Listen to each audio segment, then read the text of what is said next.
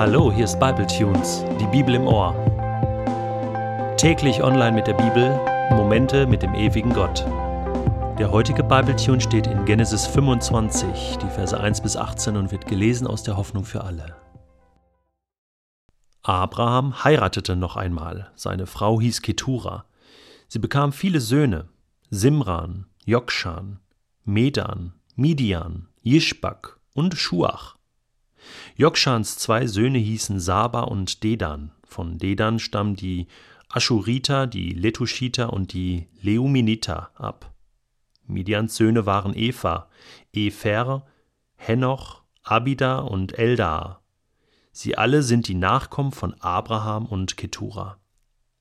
Abraham vermachte Isaak seinen ganzen Besitz. Den anderen Söhnen, die er von den Nebenfrauen hatte, gab er Geschenke und schickte sie noch zu seinen Lebzeiten in den Osten, damit sie sich nicht in Isaaks Nähe ansiedelten. Abraham wurde 175 Jahre alt. Dann starb er nach einem erfüllten Leben. Seine Söhne Isaak und Ismael begruben ihn in der Höhle von Machpelah östlich von Mamre. Es war das Grundstück, das Abraham von dem Hethiter Ephron, dem Sohn Zoas, gekauft hatte. Er wurde neben Sarah begraben. Nach Abrahams Tod segnete Gott Isaak. Ihm galt jetzt, was Gott Abraham versprochen hatte. Isaak wohnte bei dem Brunnen, der den Namen trägt, Brunnen des Lebendigen, der mich sieht. Es folgt der Stammbaum Ismaels, des Sohnes Abrahams und der Ägypterin Hagar. Die Namen der Söhne sind nach der Geburtsfolge angegeben. Nebajot, Kedar, Adbel, Mipsam, Mishma, Duma, Massa, Hadad, Tema, Jetur, Naphish und Ketma. Diese zwölf Söhne waren die Begründer von zwölf Stämmen, die nach ihnen benannt wurden. Ismael starb im Alter von 137 Jahren.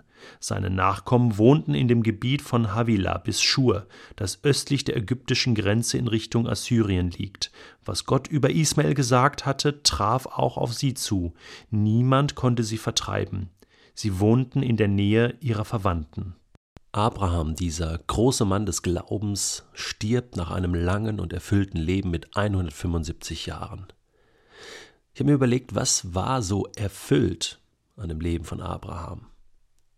Es war erfüllt, weil Gott es gefüllt hatte mit vielem Gutem. Gott hatte es mit Segen gefüllt, mit Gnade gefüllt. Und so hatte Abraham ein erfülltes Leben. Abraham konnte das erfüllte Leben nicht selbst produzieren, er konnte sein Glück nicht selbst produzieren. Natürlich hat er geglaubt. Natürlich hat er Unglaubliches gewagt mit Gott in seinem Leben. Aber all das wäre nie passiert, wenn Gott nicht zuerst auf ihn zugegangen wäre, ihn herausgefordert hätte. Und so ist es auch bei uns. Gott macht den ersten Schritt. Gott kommt auf uns zu. Vor 2000 Jahren ist Gott extra aus diesem Grund Mensch geworden, damit er das tun kann, damit er mit offenen Armen uns begegnen kann.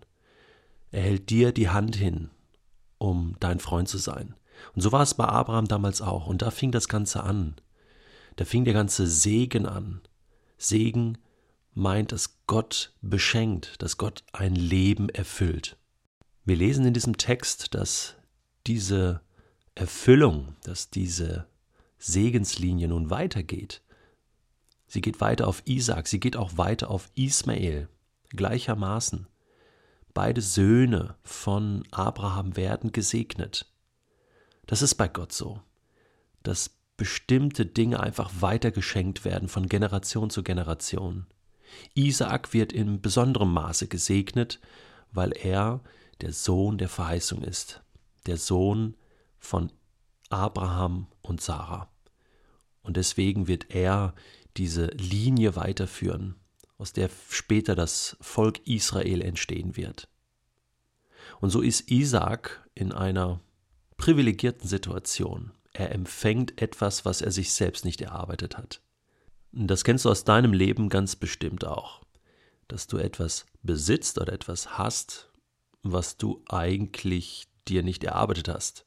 Vielleicht hat dein Vater dir mal ein Auto geschenkt, vielleicht besitzt du ein Haus oder ein dickes Konto oder du hast Fähigkeiten, wo du weißt, Mensch, das wurde mir eigentlich in die Wiege gelegt.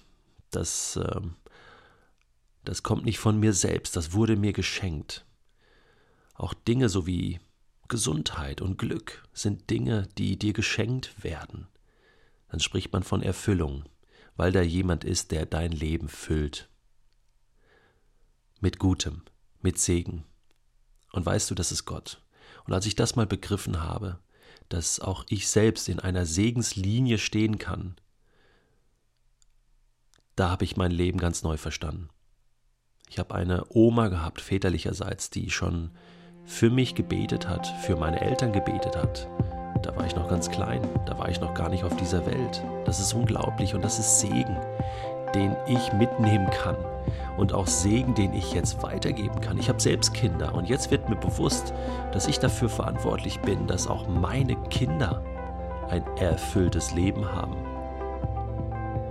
Nicht ein Leben im Überfluss und im Luxus, sondern ein Leben als Freunde von Gott. Das wünsche ich mir für mich, das wünsche ich mir für meine Kinder und das wünsche ich mir auch für dich.